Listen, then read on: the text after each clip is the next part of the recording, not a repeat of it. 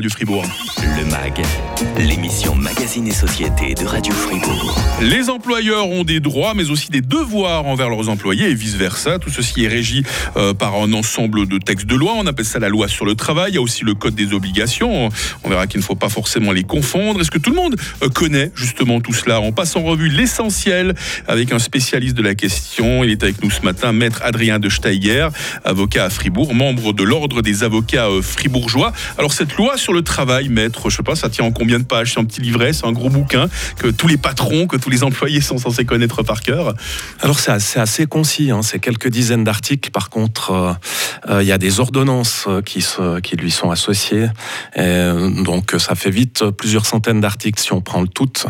Et ce qu'il faut préciser, c'est que la loi sur le travail et ses ordonnances, c'est justement ce que j'ai pour coutume d'appeler un peu la police du travail. C'est un peu comme un code de la route pour le travail, c'est-à-dire que c'est l'État qui impose des minima pour protéger la santé des travailleurs. Donc ça va des mmh. horaires de travail, au, au, lieu de travail, protection des femmes enceintes, protection des jeunes travailleurs. Et puis il y a aussi des normes spécifiques euh, pour des métiers euh, un peu hors normes, point de vue horaire, point de vue organisation, comme boulangerie, pâtisserie, hôpitaux, journalistes. Voilà. Donc quand on commence effectivement à 6 heures du matin, on arrive à 5 heures déjà pour préparer. Voilà, on, on est encore sous la norme du travail de nuit, par exemple. Hein. Exactement. Voilà.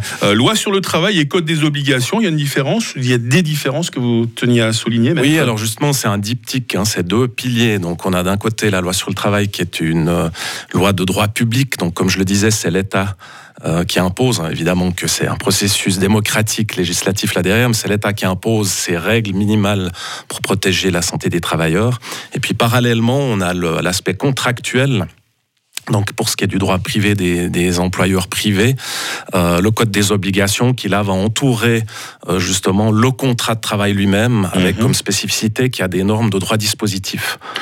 Alors euh, l'antenne vous est ouverte, hein, auditrices et auditeurs, si vous avez des questions à poser à Maître Adrien de Steiger concernant euh, justement la loi sur le travail, ça se passe par WhatsApp hein, au 079 127 70 60 mètres. Vous, vous évoquez à l'instant le contrat de travail. Comment est-ce que ça se présente en contrat de travail, sa, forme, son contenu Alors là, c'est assez surprenant des fois quand on, j'ai aussi l'occasion de donner des cours sur ce thème, quand on introduit cette notion, les participants participantes sont un peu surpris parce qu'en fait, le, code des obligations n'exige pas de forme. Donc on engager quelqu'un oralement. Mhm. Et euh, bon, c'est déconseillé de le faire du fait que ça, ça laisse trop de choses incertaines. Donc il est, il est conseillé de de faire figurer, je dirais, certaines normes essentielles, comme évidemment le salaire, les vacances, le, la durée de la semaine de travail notamment. Et ça, c'est régi justement par euh, euh, plusieurs lois. On, ne peut pas payer, on ne peut pas donner ce qu'on veut à son employé. Il y a des barèmes quand même, par exemple. Hein. Alors là, étonnamment, pas tellement. Alors il y, a, il y, a, une certaine confusion entre les employeurs publics. Donc si je prends quelqu'un qui travaille à l'État de Fribourg, mmh. euh, se verra appliquer la loi sur le personnel qui, elle, a des normes, a, des plans salariaux. Enfin, c'est pas tout à fait ça, des grilles salariales, pardon. Et euh, c'est pas le cas dans le privé. Dans le privé, il y a quelques cantons comme sauf erreur Neuchâtel qui ont un salaire minimal global, mais c'est pas le cas sur Fribourg. Mmh. Et euh, il y a aussi des conventions collectives euh, qui peuvent prévoir des salaires minimaux, mais ça ne couvre de loin pas tous les employés. Une question de Fabienne sur le WhatsApp de Radio Fribourg. Si je donne mon congé en juin à mon employeur pour fin septembre et qu'en juillet on me découvre un cancer qui ne me permet pas de commencer mon nouvel emploi en octobre, mon contrat est-il prolongé? Est-ce que mon ancien employeur doit payer euh, mon salaire d'octobre par son assurance perte de gain Question de Fabienne. C'est une question très intéressante parce qu'elle touche une thématique qui est, qui est récurrente, c'est celle de l'éventuelle prolongation du délai de congé en cas de maladie ou d'autres incapacités non fautive de l'employé. Ce qui est particulier dans le cas de la question de cette auditrice, c'est que c'est elle-même qui a donné son congé.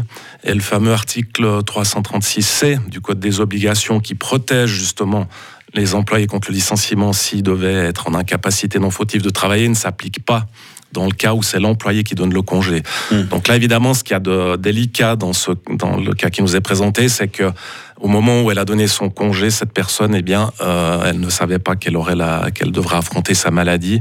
Et là, il y a toujours possibilité d'essayer de négocier avec l'employeur. Mais à quelque part, l'employeur, s'il a décidé de tourner la page, il est tout à fait habilité à, hmm. à faire appliquer la fin du contrat. Euh, à la fin du délai de congé. Fêtage aussi est avec nous. J'espère que je prononce bien votre nom. après dix ans de travail loyal, être licencié pour cause d'absentéisme, moins de, je, suis un peu la peine avec la formulation de cette question. Je la reprends. Hein. être licencié après dix ans de, de travail pour cause d'absentéisme.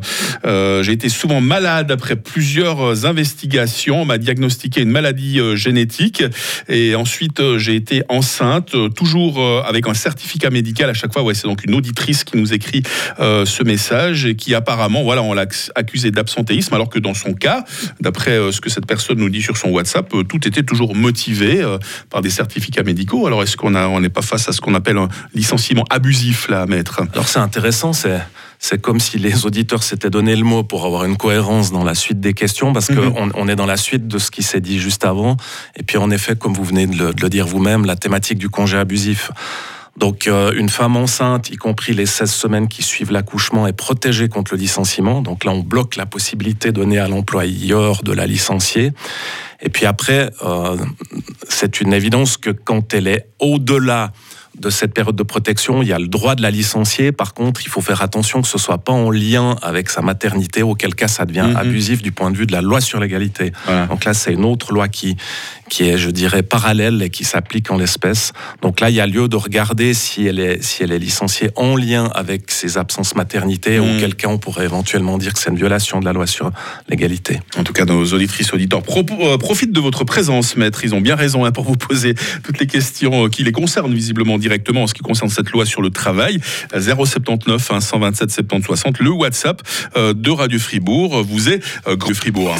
Le MAG, l'émission Magazine et Société de Radio Fribourg. Ah là là, cette loi sur le travail, est-ce que tout le monde la connaît forcément très bien? J'ai l'impression, maître Adrien de Steiger, que nos auditrices et auditeurs ont beaucoup de questions pour vous ce matin. Ça vous, ça vous étonne justement toutes ces questions? Euh, On le connaît mal, euh, ce, on la connaît mal cette loi sur le travail? Je n'irai pas jusqu'à dire qu'on la connaît mal, mais on se pose, euh, le public se pose assez souvent la question justement est-ce que l'employeur a le droit ou pas de faire ceci? Est-ce qu'il a l'obligation de faire cela? Du fait qu'il y a des règles qui sont imposées via la loi sur le travail et des règles qui sont laissées à la libre disposition des employeurs, il y a des fois un peu de confusion. Mmh. Et il y a des employés qui nous posent des questions ce matin qui préfèrent euh, garder l'anonymat. Donc on va donner un prénom d'emprunt. On va donner le prénom d'emprunt de Fred à cet auditeur qui nous dit euh, que puis-je faire contre un employeur qui ne fait pas les travaux nécessaires concernant la sécurité de ses collaborateurs? Je pense à ces vapeurs toxiques qui émanent de la production. on souffre de maux de gorge et l'employeur ne fait absolument pas de travaux. Je m'inquiète pour ma santé. Que faire dans le cas de Fred, euh, maître? Alors là, on a une problématique qui est, qui est assez connue, c'est celle d'oser dénoncer. Hein. On peut aussi mmh. connaître ça dans les cas de mobbing, d'harcèlement sexuel ou autres dysfonctionnements. Là, on est dans un cas de non-respect de protection de la santé des collaborateurs. Donc, il y a une ordonnance de la loi sur le travail, sauf erreur la troisième, qui traite justement des conditions de travail. Et là, euh, je dirais ce qu'il y aurait lieu de faire, c'est une dénonciation soit courageuse face à face, soit anonyme. Hein, aussi possible d'envoyer euh, un message audio ou écrit à l'employeur en disant il y a tel problème. Mmh. Et s'il n'y a pas de réaction, d'aller carrément à l'inspection cantonale du travail qui peut, qui peut jouer un rôle de. Surtout quand la santé est en jeu. Hein, voilà, tout à fait. Important. Tout à hein. fait.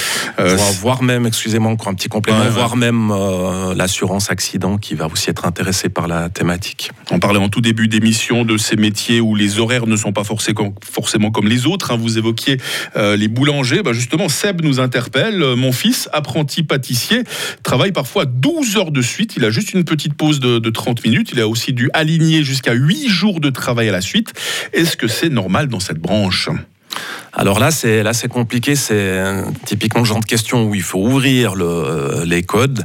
En, en l'occurrence, là, il y a l'ordonnance 2 de la loi sur le travail qui va permettre certains allègements des normes de base d'aménagement du temps de travail.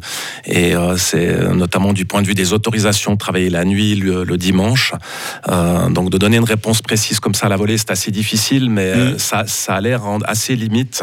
Donc là, ce qui est intéressant, c'est de faire le, point avec l'employeur et s'il ne réagit pas, de, de regarder aussi avec euh, euh, l'aspect apprenti, parce que là, il y a aussi le cumul de la protection du fait que cette personne est apprentie. Mmh. Euh, mais il y a peut-être lieu d'approfondir en effet la question. Ouais. maître, le travail, ce sont aussi, heureusement, les vacances. Qu'est-ce qu'il y a d'important à savoir au niveau des, des, vacances, leur durée, leur, leur attribution? Alors c'est une thématique que j'aime bien développer parce que déjà ce qui est surprenant c'est que les vacances sont réglées dans le code des obligations et non pas dans la loi sur le mhm. travail. Donc dans, dans, un environnement où il y a plus de liberté, mais c'est ce qu'on appelle une norme semi-impérative, c'est-à-dire que le, le, législateur fixe un minimum légal, en l'occurrence 4 semaines pour tout un chacun et 5 semaines pour les personnes de moins de 20 ans. Et ce que j'aime bien souligner aussi, c'est que c'est l'employeur, la loi dit, l'employeur accorde aux travailleurs, donc il est de la responsabilité de l'employeur qu'elle soit prise. Très souvent, dans l'opinion publique, on, on, incrimine, entre guillemets, même si le terme est un peu fort, des employés qui ne veulent pas prendre leurs vacances. C'est pas de leur responsabilité. C'est l'employeur qui accorde des vacances et qui a aussi le dernier mot pour dire quand elles sont fixées. Très bien. On va prendre encore une dernière question d'auditeur, d'auditrice. En l'occurrence, là aussi, c'est quelqu'un qui préfère garder l'anonymat. On va l'appeler Émilie, euh, cette auditrice. Émilie nous demande euh, Bonjour, si je suis enceinte et que je souhaite quitter mon emploi après mon congé maternité, comment est-ce que je dois procéder? Est-ce que je dois attendre la fin de mon délai de protection de 16 semaines pour donner mon congé? Alors c'est intéressant, on voit de nouveau une, légère confusion avec le cas de l'employé qui donne son congé ou de l'employé qui mhm, soit licencié. Mhm. Là, on est de nouveau dans le cas d'une employée qui donnerait son congé. Donc elle, a, elle, elle a la liberté de partir quand elle veut. Il n'y a, a, pas la même contrainte que dans l'autre sens où justement l'employeur n'a pas le droit de la licencier avant que ce soit écoulé 16 semaines après la naissance du, bébé. Et, du coup, là, il faudrait qu'elle calcule le mieux pour optimiser, c'est de calculer, comme il y a un, un congé APG, assurance perte de gain, de 14 semaines après la naissance du, du bébé, c'est de calculer pour euh, donner son congé, en gros, pour le mois qui suit la fin de ce congé maternité. En règle générale, euh, mettre toutes ces petites bisbilles, ça, ça se règle à l'amiable, vous qui avez une euh, solide expérience de la chose, ou bien est-ce que très souvent, on arrive devant le tribunal pour régler tous ces litiges au travail? Alors je dirais ça dépend aussi un petit peu de la mentalité des gens qui conseillent les, les personnes. Moi je suis vraiment de l'école d'essayer de trouver des solutions plutôt que d'aller se battre au prud'homme. Ah c'est tellement mieux. Hein. Euh, très souvent quand même en discutant avec ou sans avocat avec l'employeur, si je me mets du côté employé, euh, il y a moyen de trouver des solutions. Ou alors on, on demande une conciliation, parce que c'est la première étape euh, au prud'homme, une conciliation devant justement le ou la juge de conciliation. Puis là très souvent on trouve des solutions. La loi sur le travail et le code des obligations, les spécialités de maître Adrien de Steiger, avocat à Fribourg, membre de l'ordre des avocats euh, fribourgeois. Merci de nous avoir éclairés, maître, et merci d'avoir répondu à nos auditrices et auditeurs. Avec grand plaisir. Merci à celles et ceux qui nous ont fait confiance euh, sur WhatsApp. Et pour en savoir un peu plus, hein, euh, si vous avez des, des, questions justement par rapport à tout ce qui est juridique en général, sachez que l'ordre des avocats fribourgeois organise une permanence juridique tous les mardis soirs à Fribourg et tous les jeudis soirs à Bulle. À partir de 17h, vous retrouvez euh, toutes les informations en ligne sur l'ordre des avocats fribourgeois www.oaf.ch. Demain, dans le MAG, on évoque les refroidissements avec Emmanuel Rogan, qui est droguiste à